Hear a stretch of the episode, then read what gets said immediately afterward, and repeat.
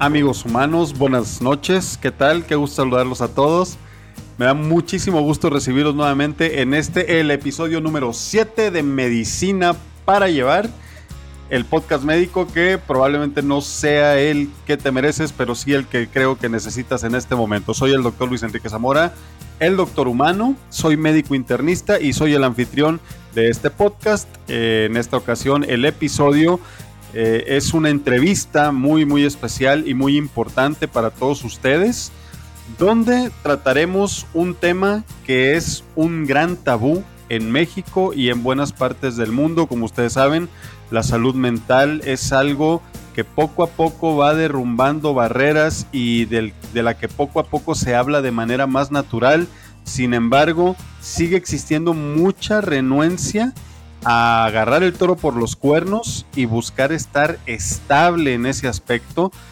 Y para lograrlo, pues la herramienta principal que se tiene antes de que los fármacos entren o junto con los fármacos cuando la cosa está más, más difícil en ciertas enfermedades o patologías, pues es la psicoterapia y las personas por lo regular son muy renuentes a acudir a psicoterapia por el que dirán principalmente y para hablar de este tema que es un gran tabú, el día de hoy me acompaña la psicóloga clínica Connie Ortiz, una gran, gran amiga virtual que conocí a través de Twitter y que muy amablemente el día de hoy me va a acompañar para que abordemos toda esta problemática y espero que sea un episodio muy redondo que nos ayude a todos. Y bueno, vamos a darle la bienvenida. Te saludo, Connie. Buenas noches, ¿cómo estás? Buenas noches, Luis. Bien, muchas gracias por invitarme aquí. Muy contenta de empezar a romper esos tabús, ¿no? Muy bien, pues te doy la bienvenida y muchas gracias. La verdad ya teníamos, ¿cuánto tiempo tendríamos que andábamos platicando que íbamos a hacer esto? Yo creo que más de, más de un mes, yo creo, ¿no? mes y medio, dos. Sí, más, yo diría que dos, como dos, dos meses que habías planeado este podcast y decíamos, bueno, ¿se hace o no se hace? Y por fin se hizo.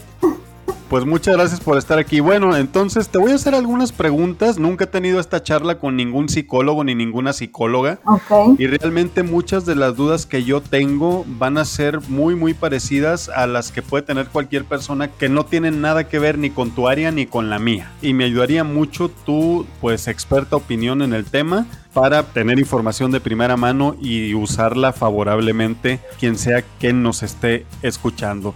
¿Cuál es el objetivo de una terapia psicológica o qué es la terapia psicológica? Para empezar. La terapia es este proceso terapéutico, ¿no? Un proceso que es como de un acompañamiento emocional para la persona que lo está necesitando, que está en un conflicto, está en una crisis, en un dilema, en algo que le conflictúa mucho su vida. Es un acompañamiento, ¿no? Un proceso terapéutico, como tal la, la palabra lo dice. Terapia o psicoterapia, ¿no?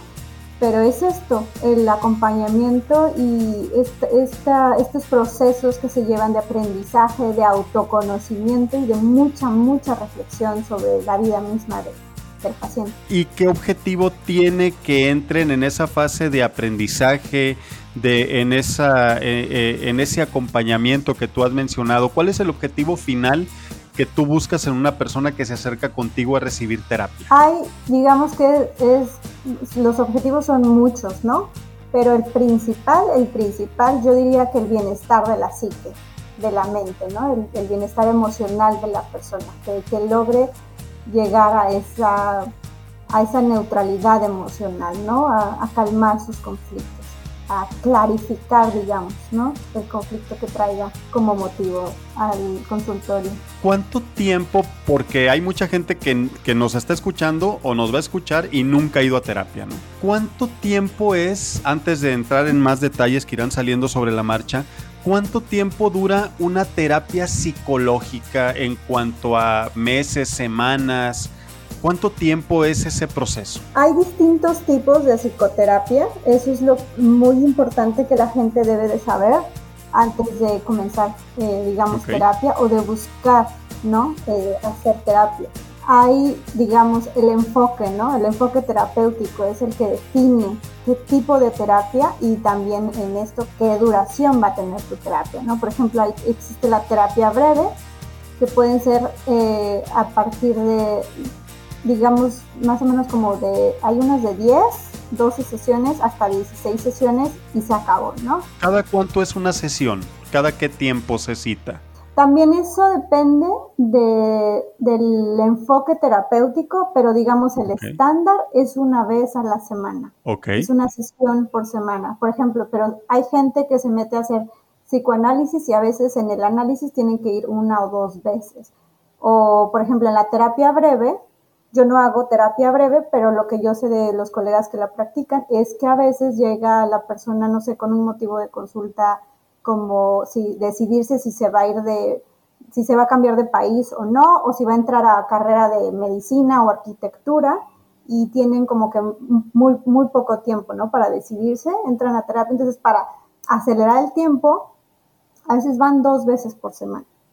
Pero ya depende, digamos, del enfoque y del terapeuta, lo que recomienda el terapeuta, pero el estándar es una vez por semana. Ok, muy, muy interesante. Aquí la siguiente pregunta que yo te haría sería, ok, ya, ya establecimos más o menos cuánto tiempo, cada cuánto tendría que ser. Me imagino que sí hay personas que duran, eh, eh, se puede decir, años en terapia o un año o Depende de la patología, me imagino, pero ¿qué es lo más que tú has sabido que, duran en terapia, por ejemplo, las personas? Dije hace un momento mencioné el, ejemplo de terapia, del terapia breve, sí. pero el estándar también para que una terapia comience como, digamos, a mostrar resultados, un estándar breve, yo diría unos seis meses mínimo que la persona esté en terapia y puede estar un año, ¿no? Incluso, por ejemplo, en, la, en, la, en el enfoque eh, cognitivo-conductual, pues a veces son meses, ¿no? Porque son como que más estandarizadas las terapias, se les deja mucho, mucho que, digamos, muchas tareas y eso y es como que un poquito más dirigido. Entonces es más corto. Ahí no sabría decirte exactamente el tiempo que manejan porque no es mi enfoque, pero bueno, eh, sí, digamos, podría ser hasta un año, un año y medio. Los que, se, los que entran con psicoanalistas, bueno, ahí se avientan pues varios años, ¿no? Pero principalmente es hasta que la persona esté, digamos, estable emocionalmente. Es muy difícil, por ejemplo, para las personas actualmente, ¿tú notas que hay, sigue existiendo esa gran renuencia para ir a terapia? ¿Tú lo sigues viendo? Día a día. en cada, a, veces en cada paciente que, de cada paciente que me llega, uno que otro, incluso cuando ya llegan conmigo, hay renuencia, ¿no? Pero cuando hacen contacto, ¿no? Para pedirte informes, desde ahí también empieza mucha resistencia, mucha renuencia. Eh, por ejemplo, que estamos en Twitter, ¿no?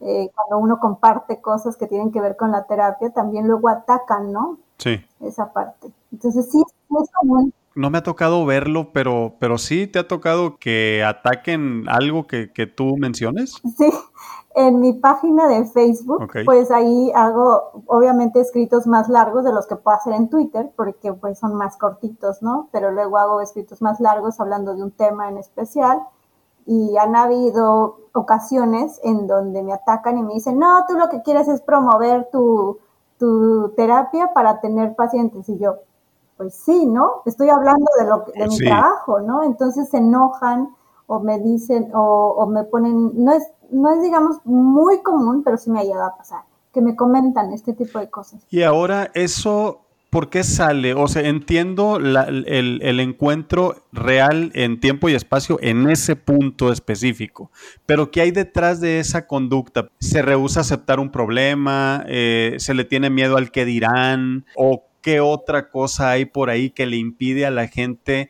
decir, sí necesito acudir a que me echen una mano? Esa pregunta es súper, súper interesante. Yo personalmente diría que se reduce a la subjetividad de la persona, ¿no? A las defensas de esa persona en particular.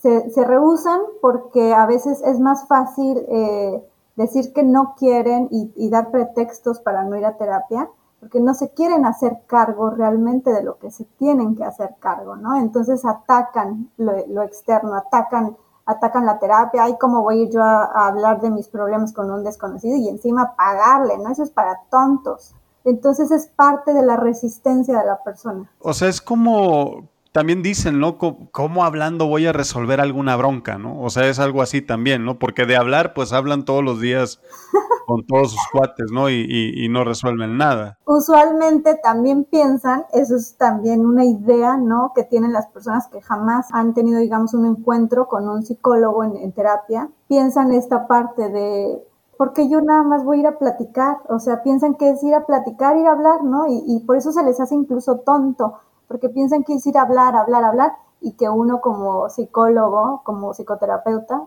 pues nada más escucha, ¿no? O sea, no saben lo que hay detrás de esa escucha. O sea, escuchamos realmente los psicólogos con todos nuestros sentidos, que vienen con años de preparación, y no nada más es escuchar, ¿no? Sino también es estar viendo lo que el paciente dice entre líneas e ir desmenuzando el contenido, ¿no? Interno, no, no, no literal las palabras que nos dicen, ¿no? Como si pensaran que nada más estás, ah, ok, sí, ok, bien, adelante ok, nos vemos la próxima vez, sigue igual.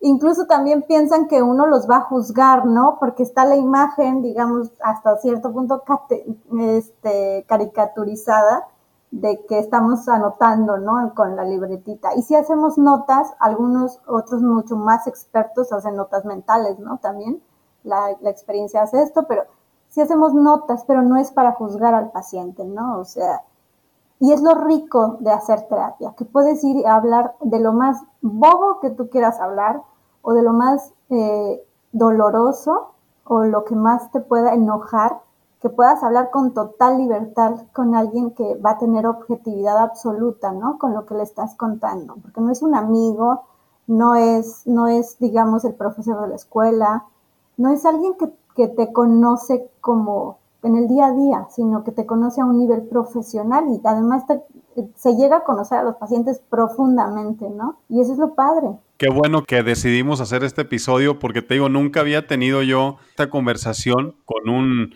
pues no sé si decirte como colega indirecto, ¿no? Porque no, trabajamos en, Trabajamos con seres humanos, ¿no? Por la salud, tú por la salud, eh, digamos, física. Ajá, orgánica. Exacto, orgánica y yo con la salud mental. ¿Quién va más a terapia, hombres o mujeres? ¿O, notas tú una paridad? Las mujeres. ¿En una relación de cuánto a cuánto, más o menos, tú, tú dirías? Híjoles, pues yo te diré que en la actualidad, en este momento, hombres yo tengo un 25%. Sí es notoriamente eh, arriba la, la, mayoría que son mujeres, ¿no? O sea, sí es, sí está muy, muy disparejo. Hay veces que tengo, digamos, más, más iguales, o sea, porcentajes más, más balanceados, pero sí, las mujeres son las que más van a terapia. Ahora, una pregunta que no sé qué tan cómoda sea que me contestes, pues, porque no quiero que se interprete como que no tienes éxito con algunas personas, pero me preguntaría yo, una vez que se vencen las barreras y van a consulta contigo, empiezan la terapia.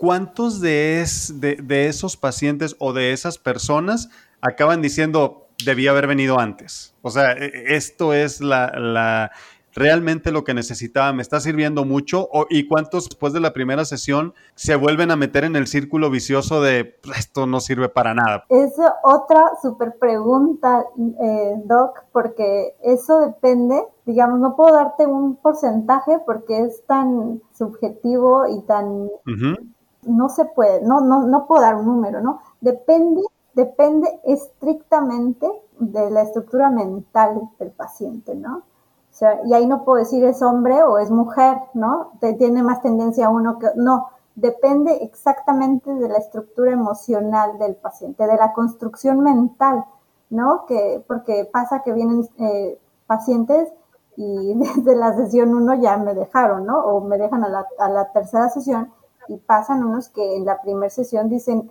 es que yo no me imaginaba esto, ¿no? Y, y, pasan meses, incluso pasan años y siguen en su tratamiento.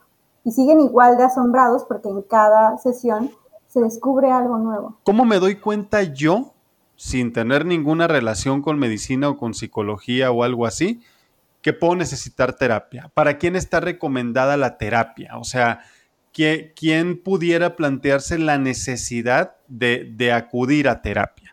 Porque también, obviamente yo siempre he dicho en medicina, los extremos son muy fáciles de identificar. Si yo tengo un paciente que se está muriendo, sé en ese momento qué es lo que se tiene que priorizar, qué es lo que se tiene que hacer. Y si tengo un paciente sano, pues sé perfectamente que no hay nada que hacerle, entonces es muy fácil tomar decisiones. El problema está cuando la población que atendemos está en el medio, o sea, la que está llena de matices, la que no tiene algo que la haga acudir inmediatamente a consulta porque no siente que lo amerite lo que sea que siente o que tiene, o la que de plano pues pues no siente nada y, dice, pues menos necesito terapia. ¿Qué señales o ¿qué es lo que tú recomiendas que vea cada persona en sí mismo como para decir, sabes qué? Aunque no sientas que el mundo se te está cayendo, aunque no tengas depresión, aunque no tengas ese tipo de cosas, te beneficiarías de acudir a terapia. ¿Quiénes pudieran ir a terapia? Cuando ya se está grave, no, por estos casos que dices, cuando hay casos de ansiedad, que la persona está muy triste, ¿no? Alguna depresión, un duelo, eh, algún, algún conflicto, digamos, a la antesala, por ejemplo, de un, de un divorcio, pero en, por el otro lado, digamos, los que casi no se notan y, una persona podría decir, no, pues yo estoy súper bien, ¿no? En mi vida, pero me cuesta tomar decisiones, pero llevo aguantando muchísimos años en este trabajo donde no me siento a gusto, ¿no? Entonces podría ser, pues, puedes ir a terapia a, averiguar qué es lo que está pasando, por qué no te quieres salir de ese trabajo, por qué no quieres dejar esa relación digamos, tan tóxica, no me gusta la palabra, pero digamos, es como ese tipo de, como de foquitos rojos, ¿no? Cuando no puedes dormir bien también, ¿no? Cuando tienes muchas pesadillas,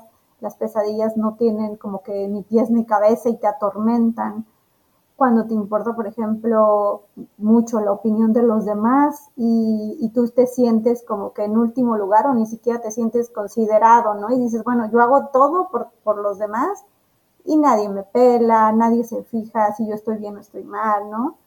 Esta parte, digamos, son, pueden ser motivos, podemos nombrar muchísimos, pero estos, digamos, sutiles, pues son este tipo, ¿no? Me cuesta trabajo eh, tomar decisiones, o no tengo amigos, o, o, la relación... Me siento solo, así. Ajá, no, me cuesta mucho trabajo, no sé, conseguir una pareja. Ok. Eh, digamos, cosas relacionadas con tu bienestar emocional, con, con, tu estado emocional, con los demás, con tu relación con los demás o incluso laborales, ¿no? También de estudio, porque he tenido incluso pacientes que, que no se deciden qué estudiar, ¿no? Y es, y, y, por ejemplo, tienen la presión de los padres. Okay. De tienes que estudiar medicina, por ejemplo, ¿no? O tienes que ser abogado porque eh, tu padre, tu abuelo, tu, padre, tu tío, tu abuelo y tu bisabuelo fueron, entonces hasta por eso pueden ir a terapia, ¿no? Para, para aprender a establecer límites. Yo nunca me, me, hubiera imaginado que una persona que estuviera indecisa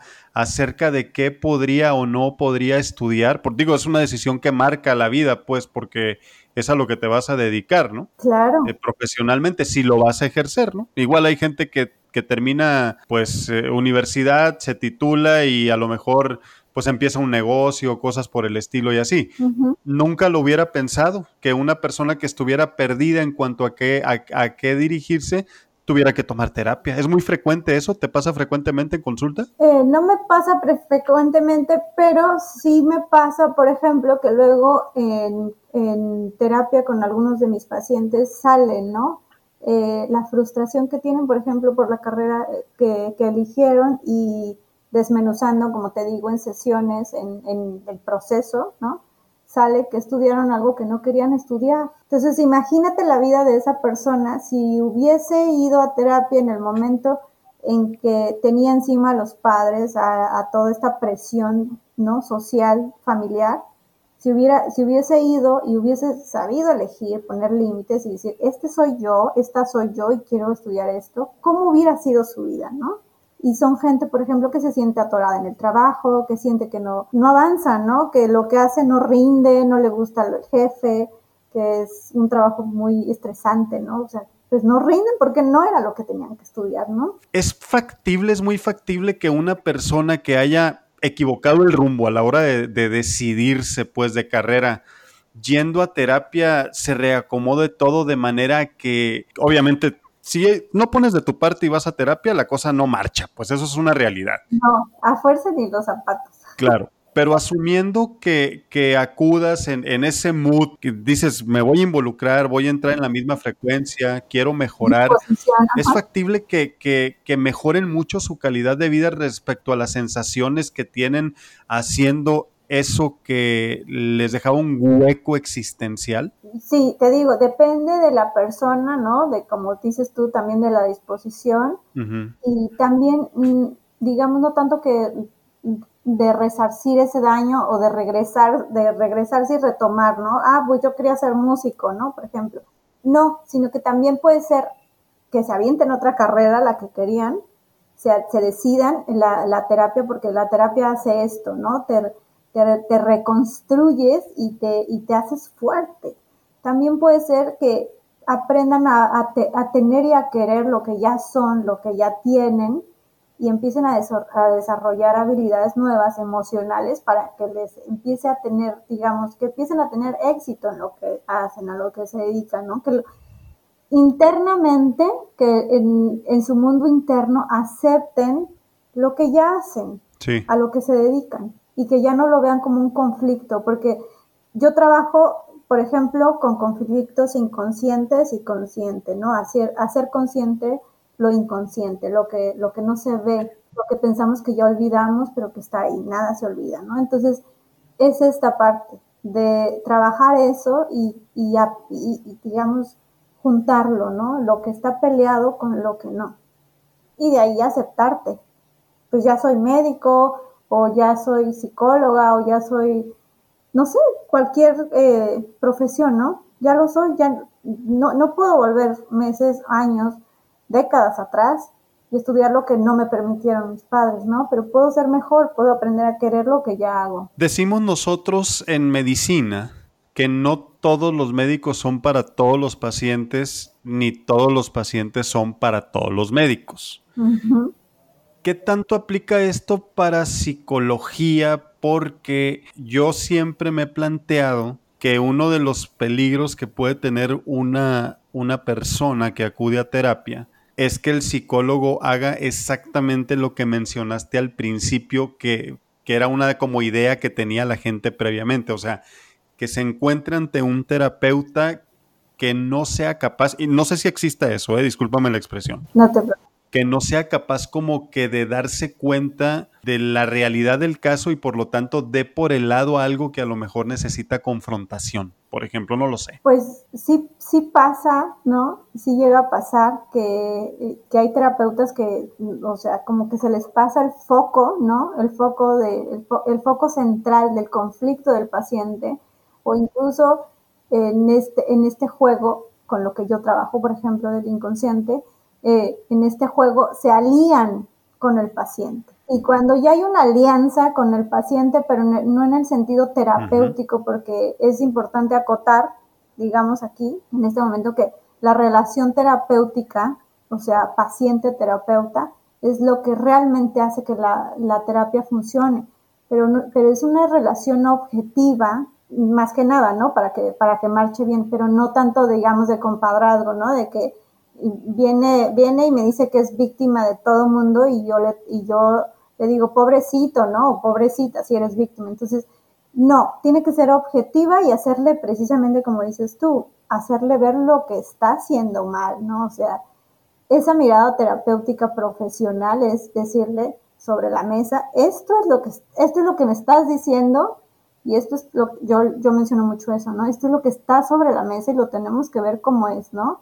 Aquí estás colaborando tú a que te pasen estas cosas. No es lo mismo decir, tú eres el culpable de tu sufrimiento, ¿no? También que piensan esto es otro, digamos, mito que piensan los, las personas, ¿no? Ay, me van a decir que yo soy culpable de todo, ¿no? Y a veces no. Somos responsables de nuestras vidas, pero a veces fuimos víctimas de lo que nos pasó, por ejemplo, en la infancia. Y de eso, ¿quién se va a responsabilizar? ¿Un niño que ahora es adulto? Para resarcirlo y resolverlo, sí, pero no es culpable de su pasado.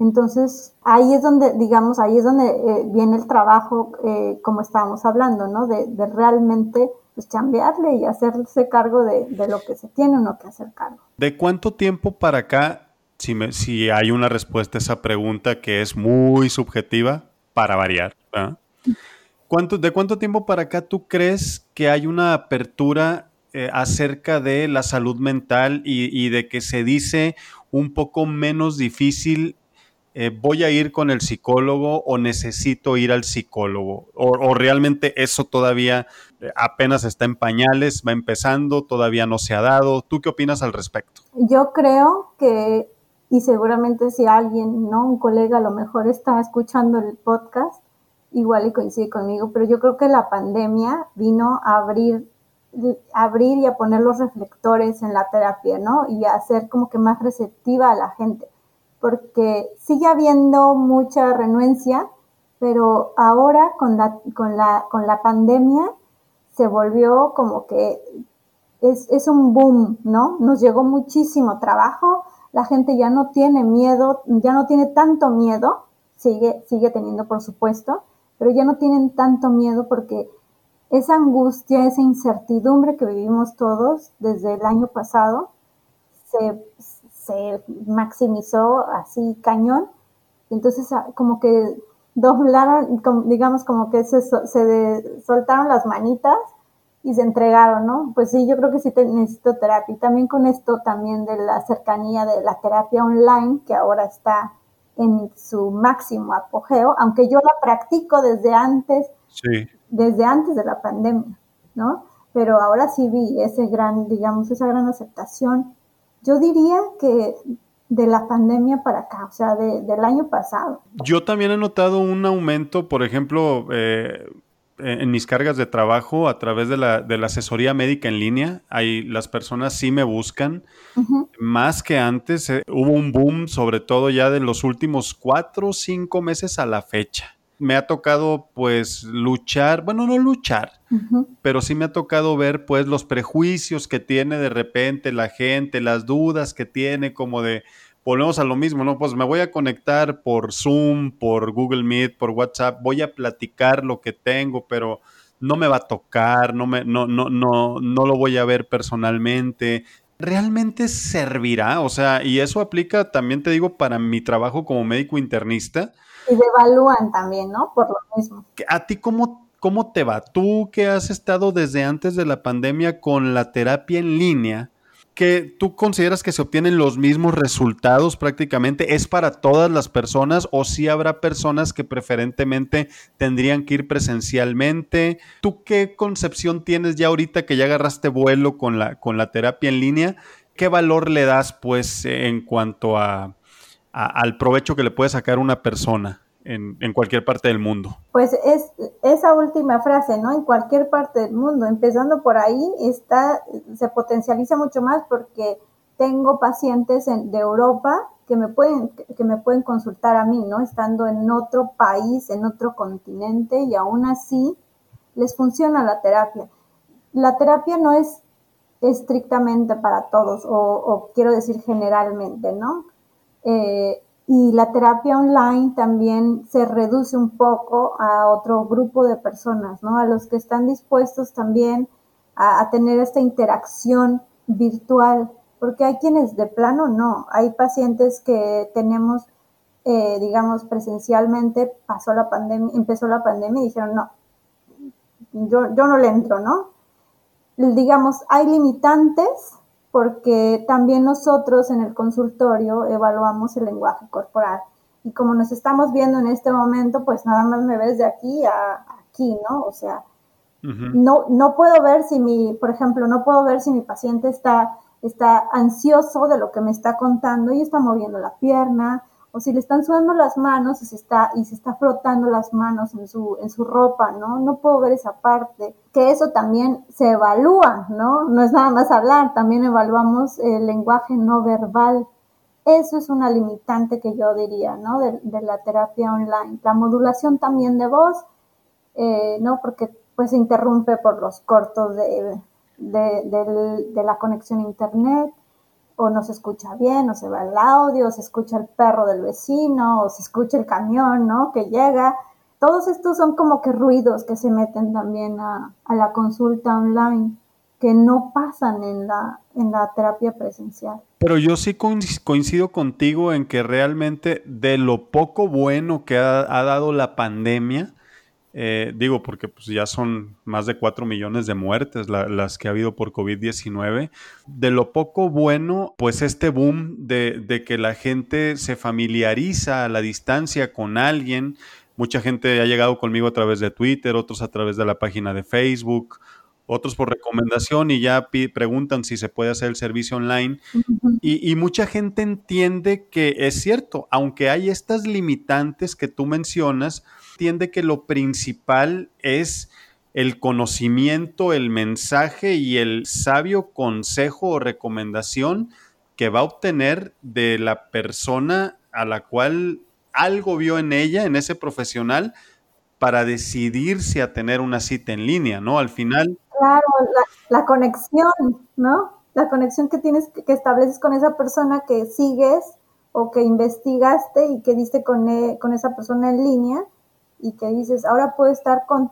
Es como, es extraño porque es una cercanía a través de la lejanía, ¿no? De la conexión virtual, porque podemos estar, por ejemplo, en este momento, yo estoy en Estados Unidos y tú estás en sí. Pero estamos hablando como si estuviéramos en el mismo, en, la misma habitación, ¿no? En el mismo cuarto, es igual esa conexión. Entonces, digamos, entra mucho ruido por otros factores, pero también facilita muchísimo esta parte de yo quiero eh, analizarme con esta persona, yo quiero consultarme con este doctor, eh, hacer terapia psicológica con esta chica, ¿no? Con este chico que yo me encantan sus tweets y me identifico muchísimo porque habla, no sé, de violencia, de lo que sea, ¿no? De depresión, yo quiero que él me atienda. Y ahora está eso, ¿no? Es ese gran regalo que nos dio para conectarnos con toda esa gente. Sí, definitivamente. Te digo, de lo poco bueno fue esta madurez a pasos agigantados que, que tuvo este, este asunto de la telemedicina, gracias a la tecnología. Sí, definitivamente yo eh, pues he tenido contacto con personas de República Dominicana, por ejemplo, alguno, alguno de Nicaragua me ha preguntado, otros de Perú también han estado ahí al pendiente. No sé tú de, qué partes del mundo te han buscado. Por ejemplo, de Europa, Ok. digamos de España, tengo otras personas de, en Perú, en Colombia, en Chile, que otro en Guatemala también, Salvador, la mayoría de mis pacientes son de México y son de aquí de Estados Unidos, ¿no? Latinos, principalmente mexicanos, pero, pero sí, digamos, del otro lado del charco es, es en España. ¿Cuánto tiempo dices que llevas ya dando asesoría en, en línea? Eh, digamos que yo rompí esa parte, el, e, esa, esa espinita, ¿no? Me la quité en el 2018. 2018, wow, o sea, ya son tres años prácticamente, vas va sobre los tres años, si es que no ya es más. Digamos, empecé, empecé, los primeros pininos fueron en 2017, pero pues eran esporádicos porque eh, había mucha esta renuencia de, ay, no, ¿cómo me voy a conectar si nunca la he visto? Y, ¿sabes? No se animaban. Y yo decía, bueno, pues es que pues todos estén, no, no pueden estar cerca, ¿no? De donde yo vivo, pero sobre todo aquí, ¿no? De la comunidad latina. Entonces, como que yo también me fui entrenando y me fui aventando a atenderlos, ¿no? Y, y también en, en, esa parte de la entrevista, pues ya los iba animando. Bueno, mm, si, si, si, sientes que no es lo tuyo, ¿por qué no? Porque es algo muy común, ¿no? ¿Por qué no nos vemos, ¿no? Una, una entrevista y si no te sientes a gusto, pues, pues buscas uno presencial donde tú vivas, ¿no? Entonces rompes el hielo. Y así empecé, Sí, una persona, a ver, eso que mencionas ahorita, ya, ya habías dicho alguna vez de las entrevistas que hacías preliminares. ¿Eso lo hacen normalmente los psicólogos o es un sistema que tú implementaste? Eh, por, ¿Cómo funciona? Si yo me acerco contigo buscando potencialmente que me ayudes, quiero entrar a terapia psicológica y que tú me atiendas, ¿tú me citas a una entrevista? ¿Para qué me citas o, cuándo decidiste implementar el sistema? ¿Por qué? Digamos, cada, cada, cada terapeuta, cada psicoterapeuta eh, establece su propio método, su propia, o sea, moldea, cada uno, es, es como también ustedes los doctores. La, tu consulta no va a ser la misma de que tu amigo, el cardiólogo, ¿no? Los, digamos, el aproximamiento con el paciente es diferente, ¿no? Lo atienden de diferentes formas. Igual eh, los psicólogos, es como una huella, ¿no? De cada quien y cada quien va moldeando su método. Por ejemplo, yo digo una entrevista, pero tengo colegas que dicen no, para yo decidirme si voy a atender a mi paciente y para conocer realmente cómo está el, conflicto que me trae y el motivo, tengo tres entrevistas, ¿no? Hay personas, tengo colegas también, que dicen desde la primera, ni siquiera se llama entrevista, o sea, agendas y ya empiezas tu primera sesión así de lleno, ¿no? Ok. Entonces, digamos, e, es un método que, que va uno haciendo, creando y a mí me gusta mucho decir que uno va aprendiendo de cada paciente y eso es lo que a mí me ha funcionado hoy en día, ¿no?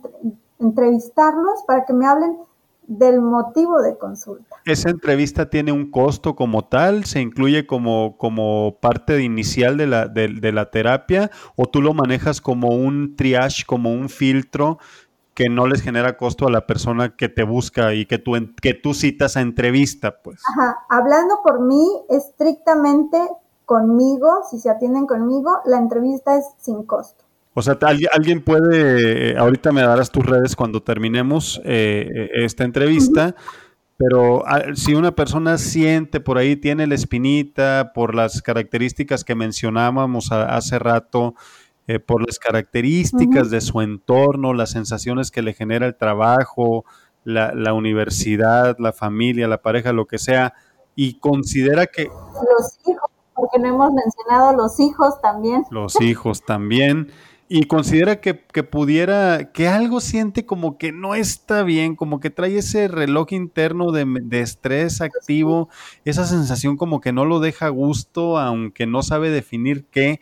Y quisiera saber si es candidato a recibir terapia te podría contactar entonces para preguntártelo y entonces tú ya verías si sí o si no, ¿así es? Así es, eh, digamos, depende, porque yo siempre digo, vamos a tener una entrevista para que me platiques tu motivo de consulta, ¿no? Que, que te trajo, que te trajo a, pedir ayuda profesional, ¿no?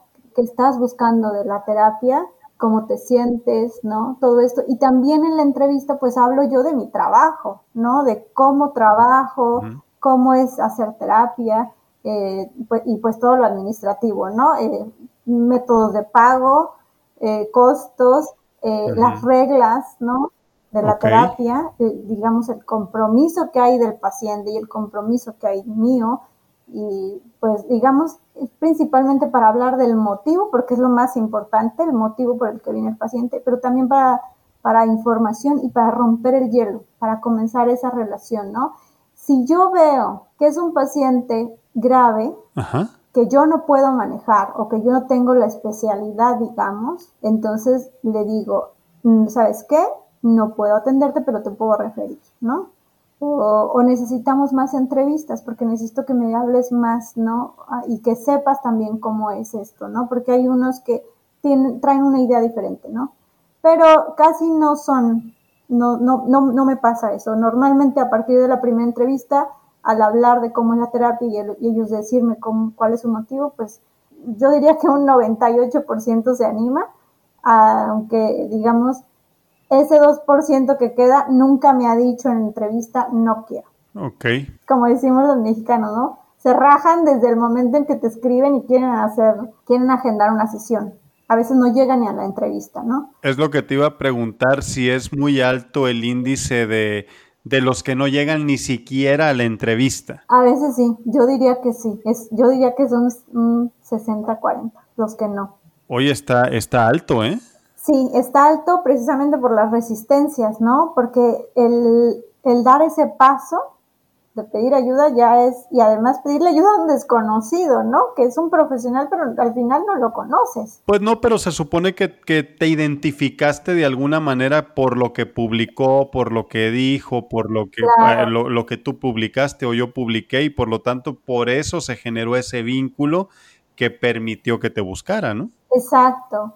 Pero a veces hay personas que ah, dan ese paso, pero sus resistencias son tan fuertes pero tan fuertes que no llegan ni siquiera a agendar. O sea, me ha pasado, ¿no? Que yo digo, incluso yo doy mi contacto y les explico, este, vamos a hacer la entrevista por tal, por tal, y ya, no me contestan. O sea, tiene que ver también con estas resistencias y esta renuncia de, Ay, sí, sí, pero no, a la mera hora no. Y como es online, pues es más fácil, ¿no? Porque nada más no, te, no, no se aparecen. Cuando vienen al consultorio presencialmente, ahí es diferente. Ahí sí hay más compromiso, digamos, porque, porque implica trasladarte de un punto a otro, ¿no? Hacer, acomodar horarios. Cuando están en su casa o, en la, o llegan, no sé, a la oficina o tienen un espacio, pues tienen más chance, como que también se relajan más, ¿no? Para cancelar. O para ni siquiera llamar. Fíjate que yo alguna vez lo he pensado así porque una vez escribí un libro, por cierto está en Amazon, se llama La Guía Definitiva para aprobar el ENARM, que es el examen de especialidades aquí en México. Y es un libro que no tiene nada que ver pues con, medicina directamente, pero sí con todos estos aspectos no médicos, científicos, que engloban al, médico y su aventura para, para lograr atravesar o pasar el examen y ser especialista. Y, una, y uno de los capítulos que viene ahí, que recomendé yo muy sinceramente cuando escribí el libro, que ya cumple tres años ese libro este, este diciembre, fue que si el estrés estaba muy disparado por el examen o por alguna otra situación que, que una persona tenga que hacer, llámese un viaje muy próximo de trabajo o llámese porque tiene que presentar el trabajo o cierta parte de su trabajo ante una multitud o jefes o lo que sea, y, y te invade ese estrés que te quita el sueño, que no te deja dormir y todo, vale la pena ir a terapia para que te acompañen en ese proceso hasta que pase el trago gordo de que, te tiene así, ¿no? Es, digamos, una, cuestión aguda, ¿no? Por supuesto, porque el espacio terapéutico se vuelve completamente tuyo, se vuelve confidencial. Esto es lo que deben de saber los, las personas que nos están escuchando. Es 100% confidencial y puedes hablar de lo que sea. Entonces se vuelve un espacio de desahogo, ¿no? De escucha al 100%. Hay alguien que te escucha y hay un espacio que es solamente y exclusivamente, bueno, es lo mismo, ¿no? Exclusivamente para ti. Entonces ahí pues llevas tus temores, tus angustias, tus preocupaciones, tu estrés eh, yo les digo mucho a mis pacientes, aquí conmigo me vienes a dejar lo que, lo que no debes de dejar allá afuera, ¿no? Lo que no debes de hacer allá afuera.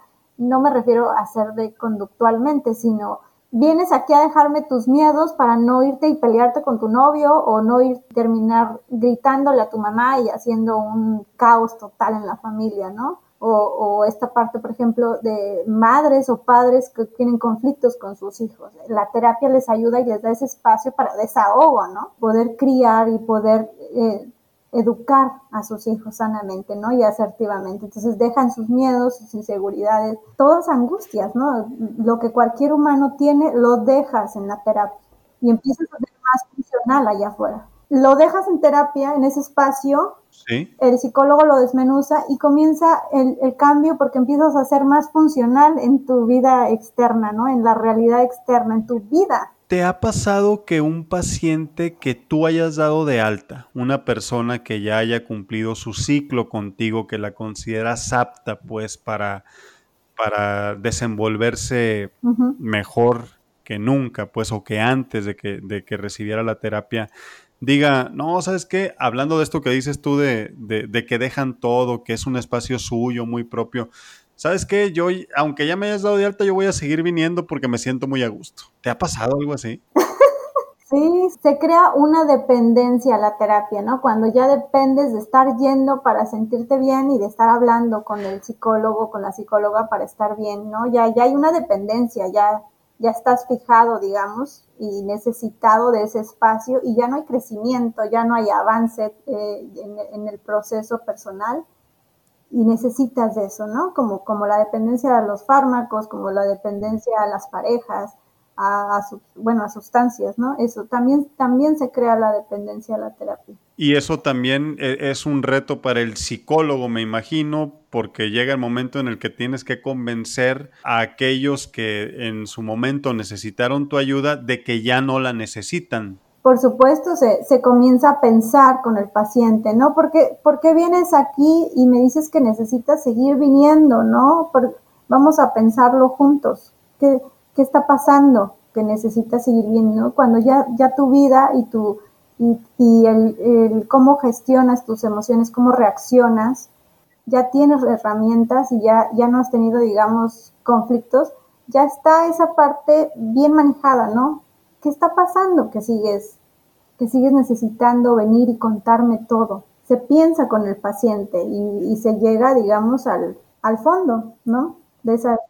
Y muchos sí, definitivamente ahí les cae el 20 y entonces ya no, ya deciden no regresar o es un proceso paulatino. Es un proceso, ¿no? Porque normalmente eh, que tengas dependencia tiene que ver con tus figuras eh, primarias, o sea, el padre o la madre, y a veces es un hombre, el paciente, y tiene dependencia con la madre y genera dependencia con la psicóloga, mujer o, viceversa, ¿no? Una mujer que genera dependencia con un psicólogo hombre.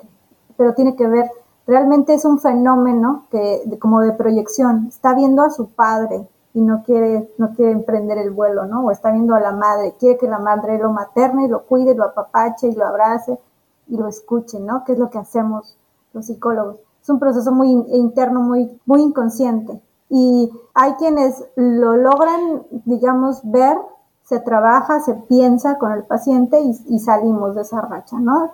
Y hay quienes de plano, pues hay que, digamos, decirle, pues, ¿sabes qué? Ya es una dependencia y ponérselos tal cual, ¿no? Esto ya no está bien. Muy interesante. Fíjate que yo como médico eh, he notado muchas personas que llegan conmigo por diferentes síntomas se dan cuenta de que, de que necesitan terapia ya cuando salen de mi consulta, pues, porque yo soy un médico que activamente recomienda la terapia dependiendo de la patología que tiene el paciente, ¿no?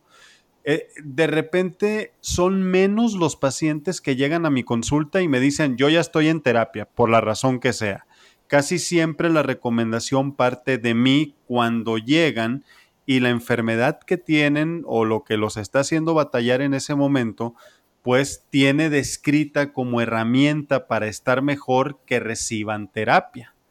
Las personas, por ejemplo, se tornan muy sorprendidas cuando hablamos de insomnio y, lo que tú mencionabas hace rato al principio, y está descrito que eh, más que un fármaco, que, que, obviamente tienen sus indicaciones y todo, pero, por ejemplo, para el insomnio, terapia es, es una herramienta que los pacientes tomen porque algo debe de haber por lo regular detrás de ese insomnio. Por ejemplo, la mentada colitis nerviosa o colon irritable, que es muy frecuente, tiene perfectamente descrito que se beneficia muchísimo el paciente de recibir terapia, terapia psicológica. Incluso las personas que tienen diabetes pueden recibir o beneficiarse de un proceso de, atención psicológica desde la asimilación de la enfermedad, desde los miedos a las complicaciones y que puede haber, ¿no? Insuficiencia renal, incluso ceguera, muerte prematura, pero como que muchos todavía quieren resolver de manera inicial o rápida a través de fármacos el problema, pues, ¿no? Como tratando de ver si van a ir a la terapia o no, si se pueden beneficiar o no, si les da pena o no, no sé qué es lo que haya detrás de ese retraso, pero lo cierto es que cuando están indicados fármacos y terapia facilitan mucho el trabajo tanto del médico como del psicólogo, ¿no? Sí, de hecho en pacientes graves se tiene que llevar acompañamiento farmacológico y digamos ya siendo un, un médico o propiamente un psiquiatra y un, y un psicólogo. Una terapia no funciona sin la otra. No hay forma en que los fármacos trabajen esta parte de remoción emocional que tiene que hacer el paciente. Y en pacientes muy graves, lo repito, no hay forma en que la terapia estabilice al paciente, ¿no? Los síntomas que, están, digamos, muy maximizados en el paciente y que necesitan de los psicofármacos. Sí, porque también hay una renuencia a tomar medicina, pues también es un estigma muy grande que abunda de que es que es un antidepresivo, un ansiolítico y lo asocian como con debilidad, ¿no? Tanto ir a terapia como tomar fármacos. Con mucho miedo a tomar la medicina, a tomar los psicofármacos y a generar, a generar farmacodependencia, ¿no? O, o esta parte de depender de una, de una píldora, pero pues a veces hay depresiones sumamente graves que si no es por los psicofármacos, la persona pues no se levanta, ¿no? O sea, no hay, no hay psicoterapia ni enfoque terapéutico que lo levante, sino es a la par de un, de un psicofármaco. No, de, hecho, eh, el mundo, nuestro mundo moderno eh, es antes y después de la aparición de fluoxetina, ¿no? Del famoso Prozac, que fue de los mejores eficaz y muy bien tolerado a largo plazo. Cambió el mundo realmente en cómo el psiquiatra abordaba, por ejemplo, la depresión y todo esto, y obviamente se convirtió en una herramienta de apoyo para el psicólogo, aunque evidentemente pues el psicólogo no prescribe los fármacos, obviamente. Pues nos acercamos al final, Connie. Tengo yo ya nada más para cerrar un, tres aspectos que quisiera, con los que quisiera concluir. Creo que ha sido una charla bastante, bastante rica, fértil, y creo que va a haber muchas personas que después de haberte escuchado, seguramente se van a, van a replantear su visión, su percepción acerca de la, de la terapia psicológica. Primero, dime tú de algún caso que te acuerdes así sin mayores detalles, donde tú dijiste, porque todos tenemos eso, ¿eh? yo también como médico de repente me llevo un caso que, que me recompensa muchísimo, pues, por el impacto que hubo, la labor que se hizo para determinado paciente. ¿Tú recuerdas algún caso donde tú dijiste definitivamente le cambiamos la vida a esa persona, pero de manera radical? De manera, de manera radical, sí. Eh, tengo, digamos, casos, uno que otro caso, no puedo hablar, por ejemplo, de detalles, ¿no? Por la confidencialidad, pero, por ejemplo, en pacientes, pacientes depresivos cambia mucho, ¿no? Eh, cuando llega un paciente y, el paciente depresivo es el paciente que por lo general llora, ¿no? Muchísimo. Está el sufrimiento a flor de piel, es melancólico, le llamamos nosotros, ¿no? Bueno, eh, los que tienen mi enfoque se les llama pacientes melancólicos, ¿no? Que están, llegan completamente destruidos en pedazos. Y parece que no, que no se avanza, que no se avanza, que no se avanza. Y de repente me, me pasó en un caso muchas sesiones muy pesadas, de mucho dolor, de mucho llanto, de muchos silencios, porque el llanto era tanto y el dolor era tanto que ni siquiera podía hablar, ¿no? Pasaron eh, los meses, las sesiones, y de repente en una sesión llegó la clarificación así, ¿no? Así de, Connie, ¿te diste cuenta que ya no lloré en esta sesión? Y así van avanzando, ¿no? Y, entonces, o luego yo les hago la clarificación. En este caso le hice la clarificación. ¿Te, has dado cuenta que estás sonriendo? que tu, tono de voz ya cambió. O sea, son esos detalles que, hacen crecer a uno como terapeuta y también al paciente. En este caso, en ese caso en particular, este tipo de señales fueron como, como un boom, ¿no? O sea, ya no vienen pedazos, ya juntó todos sus cachitos y dejó los que no le pertenecen, ¿no? Es lo que lo estaba rompiendo debe ser impresionante para ti como terapeuta el ser testigo de ese cambio ante una enfermedad tan devastadora como es la depresión realmente. Sí, es, es de las más, digamos, pues como dice la palabra, ¿no? suprime, suprime a, la persona, la, la, hunde completamente, es un pozo oscuro, sin fondo, ¿no? O, lleno de, cosas que parece que no salen, ¿no? Cuando llegan a terapia parece que no salen. En este caso era, no tengo un motivo de vivir, yo, yo estoy por todos los demás, no tengo amigos, nadie me escucha, ¿no? No tengo una solución para mi vida, no, no veo ni siquiera, ni siquiera por qué luchar, ¿no? Nada más vengo aquí a que alguien me escuche. Y eso... No hay sentido, pues. Exacto, no había sentido. Y de eso se transformó a, estoy feliz, comienzo a hacer ejercicio, estoy estudiando otra cosa, otra carrera, ¿no? En este paciente. O sea, se, se, fue cambiando, esos engranes se fueron moviendo y de la oscuridad pasó a, a, ver un poco de luces. No, no podemos decir tampoco que la terapia es mágica, ni que es gloriosa, ni que es la panacea, porque no es así, ¿no? Eh, depende mucho de muchos factores. Pero este caso sí sí creció muchísimo como persona y sí logró salir de ese pozo, ¿no? Oscuro. Y sonreía cuando todas las sesiones se la pasaba en silencio, llorando y hablando de muchas cosas muy tristes. No, pues espero que con esto que, que nos acabas de mencionar eh, alcancen muchos a, dimensionar los alcances que puede tener. Obviamente, la construcción metódica y sistemática de una estrategia de terapia psicológica, pues no, porque si una sesión no te va a servir de nada, dos sesiones no te va a servir de nada, y, son meses, ¿no? No, son meses, meses. O sea, y también tienen que saber y tener en mente a la hora de pedir ayuda profesional, de decir, sí, me voy a aventar a hacer terapia, que esto es una inversión. No un gasto. Exacto, es, no, es una inversión y es una inversión en ti mismo, darte ese, e, ese lugar y esa inversión y no verlo como algo económico y, ah, ¿por qué tan caro? No, es una inversión, no lo vean desde el lado económico. Por supuesto que es nuestro trabajo y de eso comemos, ¿no?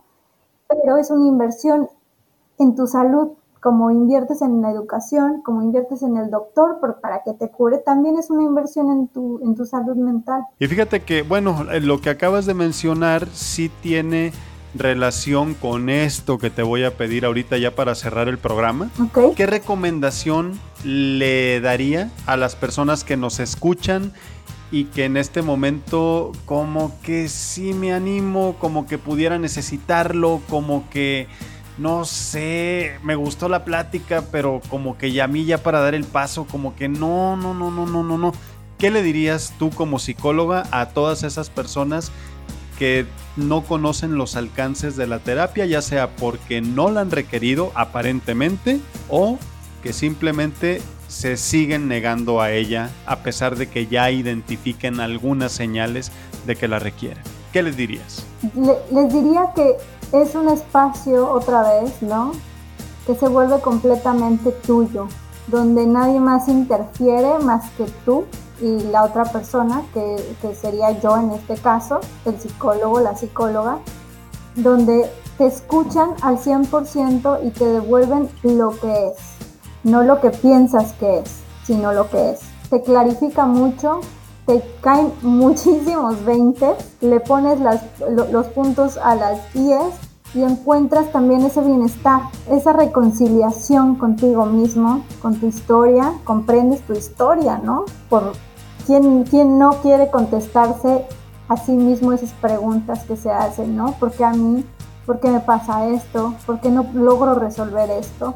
Es ese espacio donde te contestas tú mismo esas preguntas, te escuchas a ti mismo a través de hablar con otra persona, te estás escuchando a ti mismo y es básicamente lo que, lo que yo diría que todos los que llegan a terapia necesitan, que los escuchen. Por último, Connie, ¿dónde te podemos encontrar quien considere que quisiera que tú le dieras pues eh, terapia psicológica o agendar hasta una entrevista? Ya tú dirás, obviamente o que quiera más información acerca de lo que tú haces y saber si pudiera acercarse a ti a recibir terapia, ¿dónde te localizamos? ¿Dónde estás? Bueno, estoy en las redes sociales, estoy en Facebook, en Twitter y estoy también en YouTube, aunque lo tengo un poquito abandonado, pero de todos modos ahí pueden romper el hielo, ahí pueden ver mi cara, pueden verme hablar sobre los temas, ¿no? ¿Cómo se llama el canal? Mi, mi canal se llama Connie Psicoblogs. Ok. Blogs con, con B de, blogs Con V por, ah, ajá, ah, por video, ¿verdad? Sí, de video. Blogs de video, V, digamos. Eh, en Twitter estoy como arroba psico, psicoayuda es de ESP de español. Ok. Psicoayuda es. Y en Facebook estoy como psicoayuda en español. Así, tal cual. Pues muy bien. ¿Algo más, Connie, que quisieras agregar antes de despedir yo el programa? Pues me gustaría que se animaran, que pensaran, por ejemplo, en que todos tenemos derecho y todos tenemos eh, el deber con uno mismo a darnos un espacio para nosotros mismos, a darte un chance, una oportunidad de escucharte, de analizar tu vida y que piensen en esto a la hora de, contemplar el ir a terapia, ¿no? a, no la parte, digamos, de mitos que siempre se piensa, sino que es un lugar donde vas a aprender de ti mismo, a aprender del terapeuta, a aprender, eh, pues para tener herramientas para enfrentar tu vida y para responsabilizarte y para actuar. Entonces, pues anímense. Gracias también por la invitación a ti, Doc.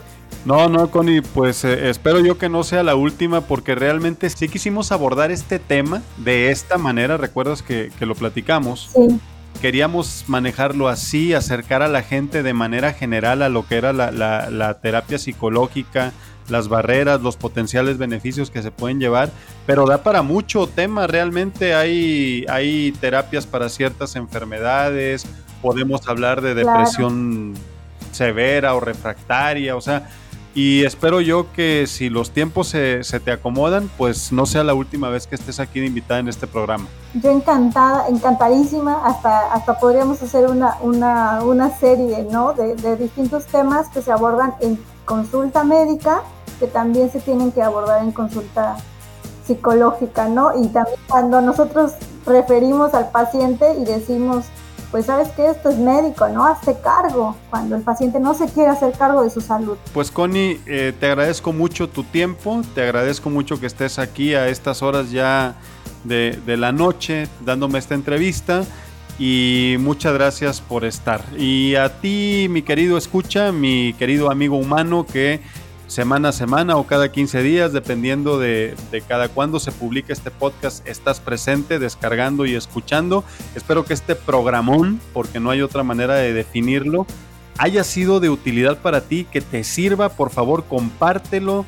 Si tienes alguna duda me puedes escribir a podcastmedicina para llevar gmail.com o drzamoramx arroba gmail.com me encuentras como Doctor Humano en Instagram, en Twitter y por supuesto en Facebook. Está abreviado dr.humano. También estoy a tus órdenes. Y bueno, no será la última vez que nos escuchemos porque esta segunda temporada ha arrancado con todo. Llevamos ya prácticamente con este siete episodios que no tienen ningún desperdicio. Yo soy el doctor Luis Enrique Zamora, el doctor humano, médico internista y nos escucharemos en la próxima. Hasta pronto.